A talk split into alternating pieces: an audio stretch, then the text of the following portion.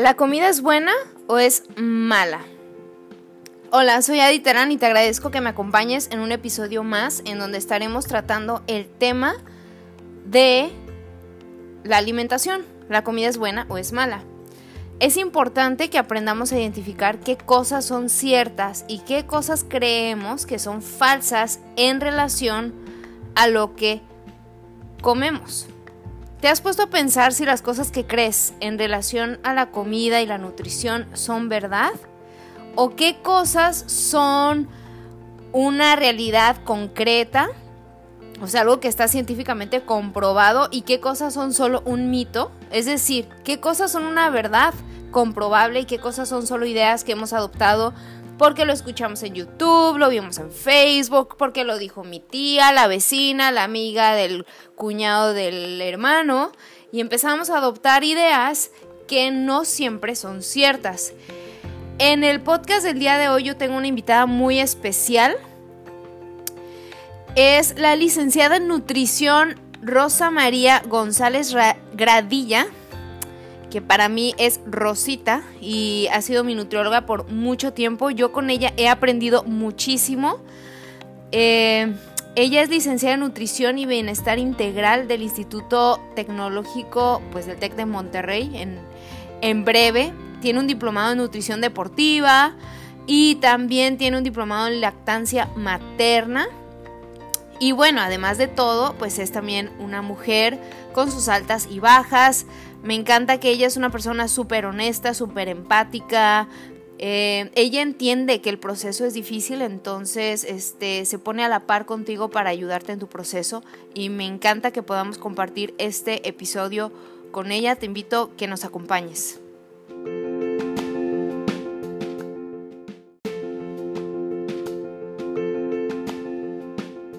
Gracias por estar aquí conmigo y, apoyarme en mi episodio del día de hoy. Muchas gracias a ti, Adi, por invitarme.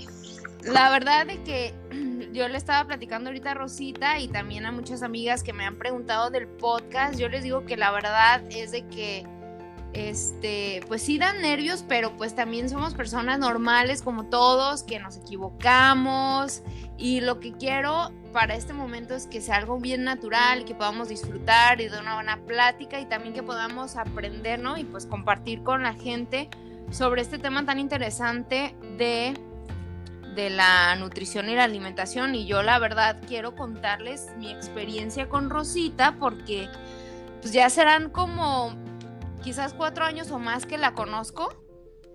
Y yo llegué ahí porque una amiga me dijo, oye, fíjate que esta nutrióloga es súper buena y este, atiende deportistas y pues, te va a ayudar un buen, no sé qué.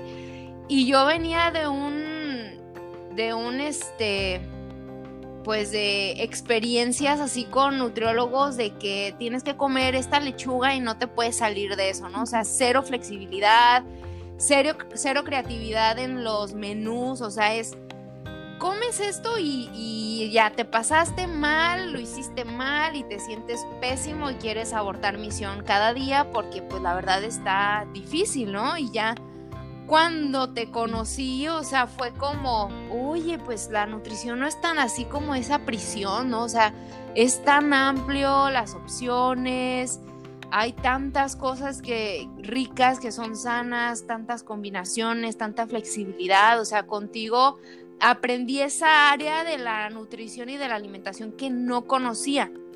Entonces, estoy súper feliz, súper feliz de, este tiempo y que me des de tu tiempo porque, oye, o sea, trabajar, entrenar, ser mamá, emprendedora, no, bueno, pues yo apenas si puedo con mi vida y vivo sola, entonces. Pero bueno, Rosita, ahora sí, que empiece lo bueno. Cuéntanos, por favor, ¿Cómo fue que este, te interesaste por, por estudiar nutrición? O sea, ¿qué fue en tu experiencia lo que, lo que te llevó a, estar en esta carrera? Y también, ¿qué fue lo más difícil hasta ahorita que has, que has vivido en este, en este caminar? Pues es un tema un poquito largo porque a lo largo de mi vida han sido eh, muchas razones que me, que me llevaron a la nutrición. O sea, de verdad que desde niña yo creo que la nutrición era lo mío. Este, bueno, desde niña yo me, me, me metí mucho en el, en el mundo de las dietas, especialmente porque bueno, yo soy la más chica de cuatro hermanas, todas mis hermanas siempre padecieron sobrepeso, entonces pues ya sabes, este, mujeres con sobrepeso, pues lo más común es que siempre estén tratando de, bajar, ¿no? Y yo, yo misma también eh, tenía sobrepeso, yo era niña, que no me percataba mucho de eso, pero cuando me cambié a una escuela mixta, pues empezó el bullying, porque pues como que los varones creo que se fijaban más en eso. Entonces cuando yo me di cuenta que tenía sobrepeso, porque los niños me empezaban a molestar por eso, pues ya fue cuando empecé a preocuparme. Empecé en el mundo de las dietas, de los nutriólogos, de los productos milagro, hacía todo lo que fuera, este, pues por bajar de peso, ¿no? Desde los 10 años de edad estuve pues muchos, muchos años eh, tratando de, pues de verme mejor, ¿no? Y si bajaba y a lo mejor si tú me veías, decías ya a lo mejor a los 12 años, pues una niña normal, pues que no tenía sobrepeso, pero yo siempre estaba tratando de bajar y luego subía y luego bajaba y ya sabes, en, en este mundo, pues de las dietas estrictas, ¿no? Eso por una parte. Por otra parte, siempre también me gustó el área de la salud mucho, pero no en el sentido como de curar enfermedades tanto, sino como de la prevención, de sentirse mejor eh, con uno mismo, tanto, tanto por dentro como por fuera. Este, y pues también siempre pensaba a largo plazo, o sea, la verdad yo desde niña me veía con hijos, entonces yo pensaba que quería dedicarme a algo que también le sirviera a mi familia, algo en lo que yo pudiera decidir mis horarios y decir, eh, solamente voy a trabajar en las mañanas cuando tenga hijos para en las tardes dedicarme a ellos. Entonces hubo tantas, tantas razones que me llevaron a, la nutrición y la verdad es que Considero que es una carrera totalmente para mí, me encanta. Eh, hay muchísimas ramas de la nutrición, no solamente es bajar de peso, porque luego eso es la creencia que tienen muchos, ¿no? Que, ay, vas con el nutriólogo, pero ¿por qué si tú no necesitas? este, como la creencia de que vas al nutriólogo es para bajar de peso. Pues no, la nutrición tiene una infinidad de ramas.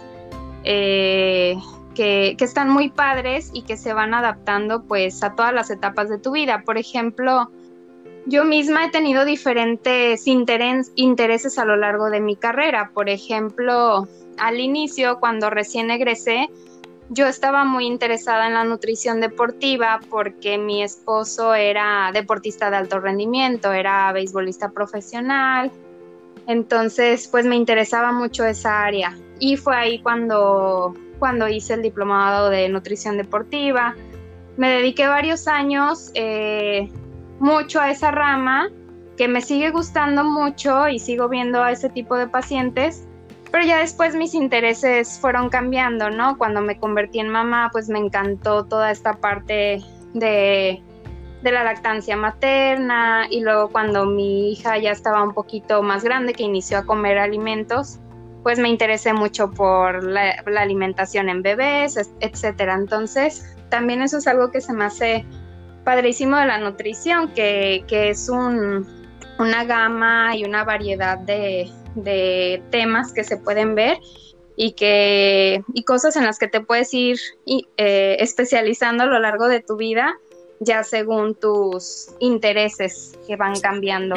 Sí, según tu etapa, ¿no? En la que te encuentres.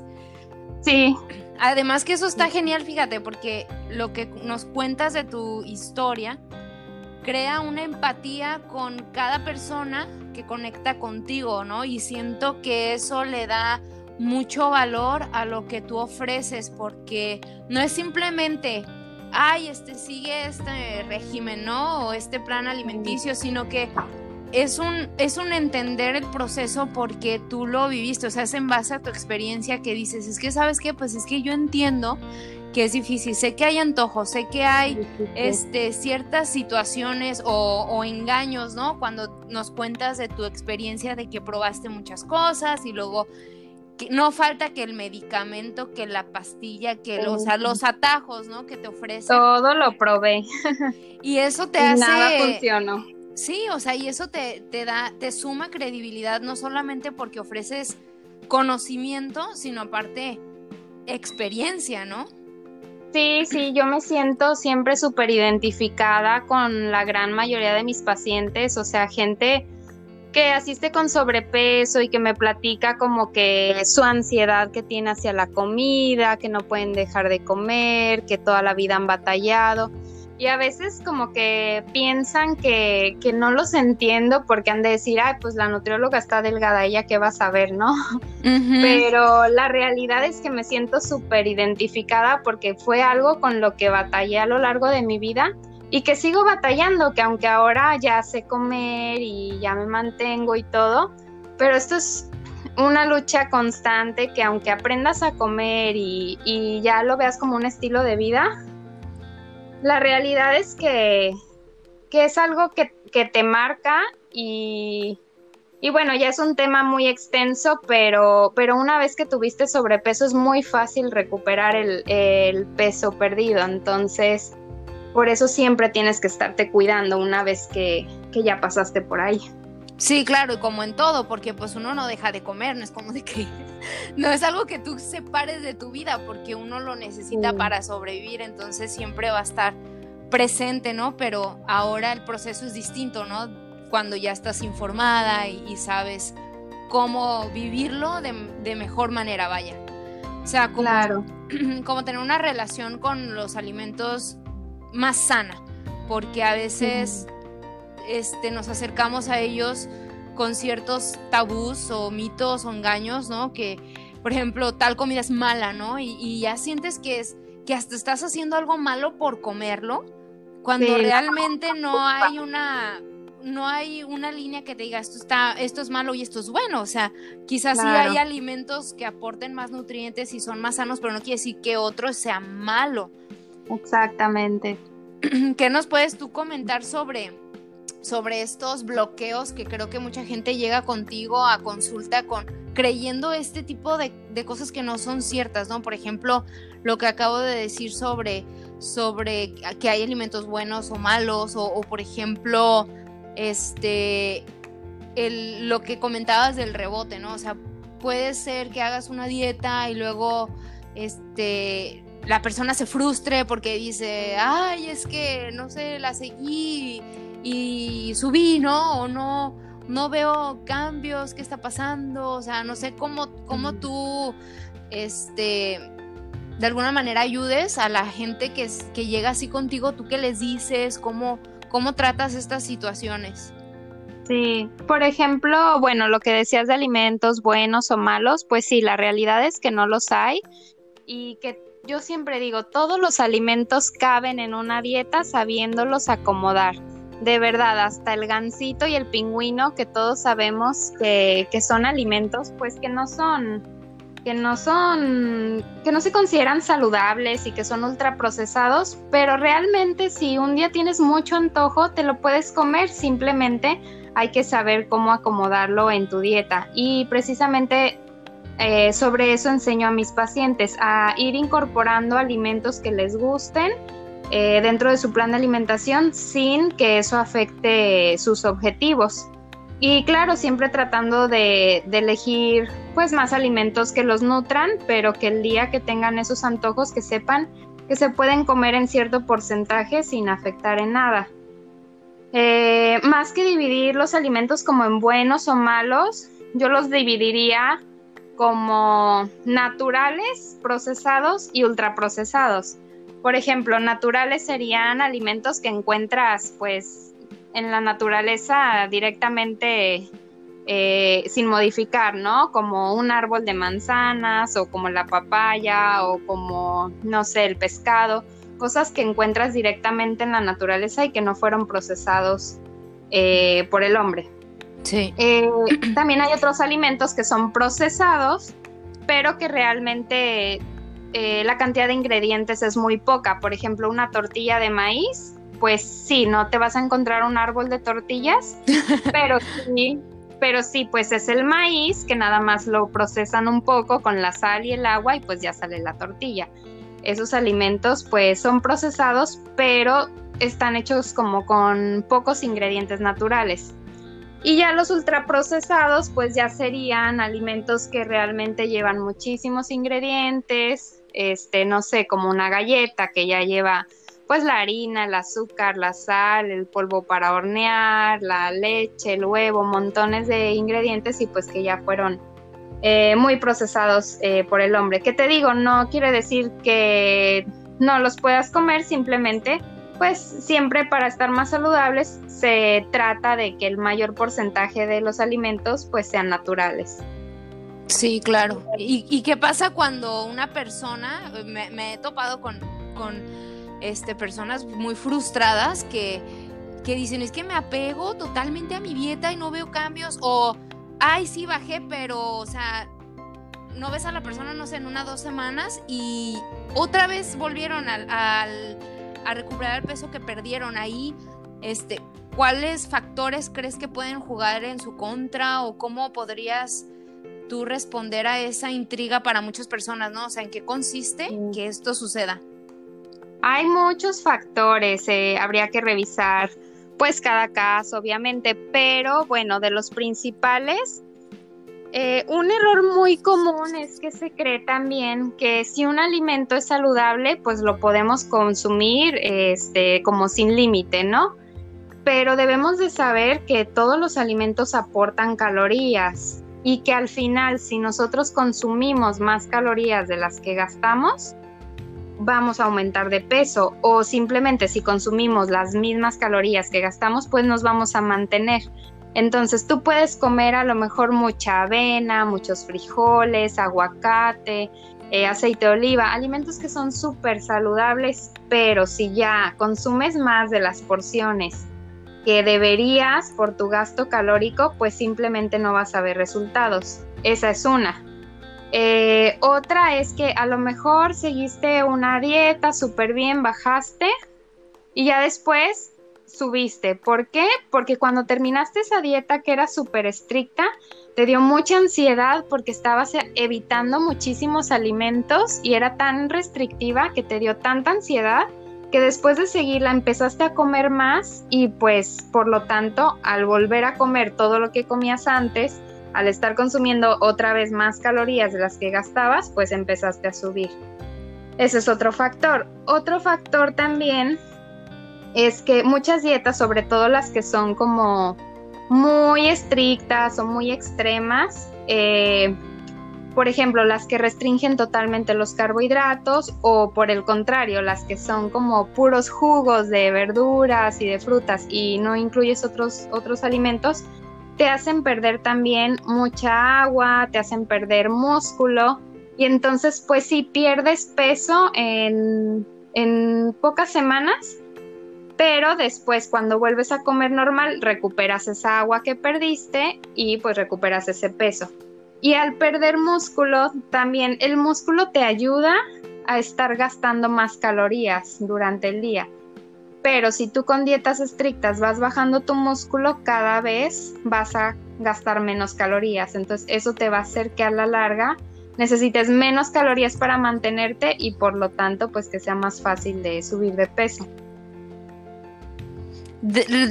ahorita me acordé, ahorita que estabas diciendo eso, de algo muy importante que es que sea personal, o sea, porque dices, es que hay muchos factores y sí es cierto, o sea, no, no hay una respuesta porque va a depender de cada caso, o sea, la mujer puede depender mucho su actividad, que la edad, que si eh, una cuestión hormonal, que, o sea, mil cosas, ¿no? Y también esto me, me hace pensar, por ejemplo, yo en chicas que se me acercan y me dicen de que es que estoy siguiendo la dieta del internet, del influencer, de la persona, del jugo, del sabe qué, y quiero saber esto, ¿no? O sea, como nada más me falta esto y ya le voy a dar con todo.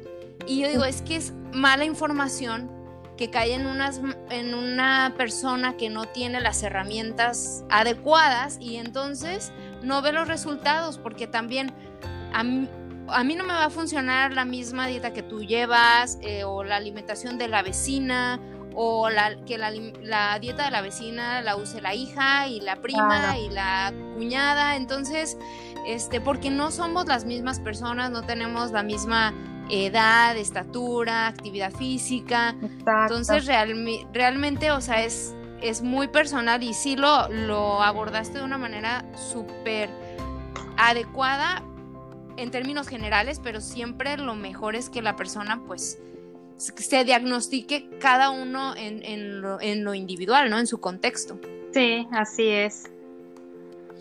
Otra cosa, Rosita, que ahorita estoy pensando, que también aquí en el medio y con las chicas con las que yo convivo, suele pasar que creen que, no sé, dicen, no, pues hoy me eché 100 burpees, pues tengo permiso de comerme X o Y, ¿no? O sea, como, ok, hago ejercicio, y con esto yo me doy permiso de comer más. Sí. Pero ahí viene algo así un poquito complicado porque después se frustran porque no ven los resultados que esperan, porque también se esfuerzan mucho en entrenar, o sea, no es simplemente, ay, estoy llevando un régimen, sino aparte hago un esfuerzo físico. Sí. Y aún así no veo resultados, o sea, no es como una garantía que tú digas, ay, pues ya hago ejercicio, entonces voy a comer este sin límite, pues no. Sí, es que sabes que está comprobado que las personas sobreestiman las calorías que gastan durante el ejercicio. O sea, de verdad las personas pues como se esfuerzan mucho, se cansan mucho durante su hora de entrenamiento, eh, piensan que a lo mejor gastaron 800 mil calorías por el entrenamiento y pues que ya eso les da como el permiso de, de comer sin límite. Pero realmente, aunque un ejercicio sea muy intenso, pues en media hora o 45 minutos o 60 minutos de actividad, pues no son tantas las calorías que puedes gastar. Y al final, si tú gastaste 400 calorías en el ejercicio, pues esas las puedes recuperar muy fácilmente en, no sé, un licuado muy saludable con avena y almendras y miel, pero este, pues como en muy poquita cantidad te puede aportar esas calorías que, que ya gastaste en el ejercicio. Y sabes que es otro factor súper importante que yo les explico mucho a mis pacientes porque precisamente me dicen eso de que es que estoy entrenando, no falto, voy seis días a la semana, eh, pero no veo cambios. Eh, algo que, tiene muchísima importancia es algo que se, le llama NEAT, que en inglés es Non-Exercise Activity Thermogenesis. En español sería gasto calórico no proveniente de hacer ejercicio. ¿Qué quiere decir esto? Como te digo, nosotros, eh, todas las personas gastamos cierto número de calorías a lo largo de todo el día. Y, esa, y con base en eso vamos a saber cuántas calorías podemos consumir para bajar, para mantenernos o para aumentar. Pero aunque tú hagas una hora de ejercicio súper intensa, si las otras 23 horas del día te la pasas acostada, sentada o sin mucho movimiento, va a tener más impacto esas 23 horas que casi no te moviste a tu hora súper super intensa de ejercicio. Entonces, un factor muy importante que no muchos toman en cuenta. Lo que te mueves durante el día va a impactar más que tu hora de ejercicio. Porque te digo, al final pues son 23 horas que estuviste o inactiva o moviéndote. También, por ejemplo, lo que me decías hace ratito de es que no me funciona la dieta de mi amiga. Sí, no es lo mismo una persona también que a lo mejor es mesera y se la pasa ocho horas de arriba para abajo, de una mesa a otra, camine y camine, a una oficinista que se la pasa ocho horas sentada sin moverse prácticamente, que se mueve en carro y que en todo el día pues no tiene más actividad más que su hora que va al ejercicio. Entonces, estarnos moviendo durante el día también es un factor que es súper importante y que de hecho considero que es de los de los que más han impactado en el hecho de que cada vez haya más sobrepeso en el mundo, porque cada vez somos más sedentarios, porque cada vez tenemos eh, más acceso al carro, cada vez eh, nuestros trabajos implican que estemos más tiempo sentados, etcétera, ¿no? Cada vez todo drive-thru, etcétera. Entonces, todo ese sedentarismo de nuestra vida, eh, el día a día, pues es lo que más impacto tiene. Qué interesante, fíjate, son cosas que muy pocas veces consideramos y que también impactan eh, nuestra, nuestra salud y nuestra, nuestro avance, ¿no? En este, en este proceso. y pues, bueno, antes de, de terminar este episodio, me gustaría concluir con un consejo para aquellas personas que este pues no están acostumbradas a a llevar una dieta o seguir un plan o un régimen alimenticio que están bloqueadas y dicen, es que yo no puedo seguir una dieta. A esas personas, ¿tú qué les dirías? Ya con esto cerramos este episodio, con este consejo. Yo les aconsejaría, pues en primer lugar, que le den la oportunidad a un nutriólogo de que los guíe y los asesore para que les haga un plan que esté adecuado pues a lo que necesitan porque muchas veces pues este puedes estarte esforzando por comer saludable, pero como te decía, si no comes en las cantidades adecuadas, pues no ves cambios. O a veces al contrario, se limitan de más y pues al rato andan súper bajos de energía, sintiéndose mal, porque se están pues este, restringiendo más de lo debido. Entonces, mi principal consejo sería ese, eh, claro, investigando bien pues que sea un nutriólogo flexible, actualizado, que realmente te enseñe a comer, porque claro que hay de nutriólogos a nutriólogos, ¿verdad? Sí. Este, sí, ambas lo, lo, sabemos. Yo también visité a varios antes de, de convertirme en una. Este, ya si de plano alguien dice de que no, es que de verdad yo no quiero ir a que me pongan un plan de alimentación, bueno, pues mi consejo sería entonces que traten de consumir más natural, ¿no? Como decíamos hace rato, más alimentos como que, que vengan directamente de la naturaleza, que no sean muy procesados, comer más verduras y frutas, especialmente verduras, que yo veo que es lo que más le falta a la gente. Este, y pues si se basan en, en esos principios, como tratando de hacer su alimentación más natural, es más fácil pues que no terminen excediéndose de calorías, porque estos alimentos suelen saciar más con menos calorías que los alimentos ultraprocesados. También añadiría que no, bueno, que eviten las calorías líquidas, porque las calorías líquidas pues no nos sacian. Por ejemplo, te va a saciar igual si tú te tomas un vaso de agua natural que un vaso de agua de sabor con azúcar. Y al final, si tú te tomas esa agua de sabor, pues a lo mejor te vas a estar tomando 200 calorías extra, que pues no te saciaron nada, entonces mejor esas 200 calorías aprovechalas para un alimento que sí te dé saciedad y que sí puedas disfrutar más.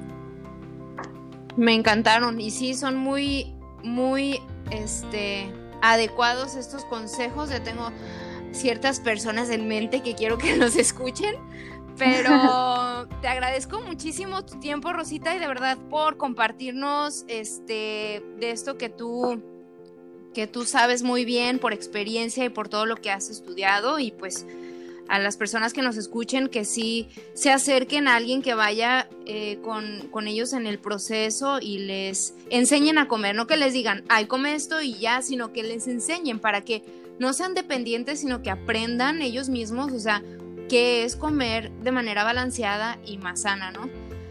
Sí. Pues muchísimas gracias, Rosita. Sí, muchas gracias a ti.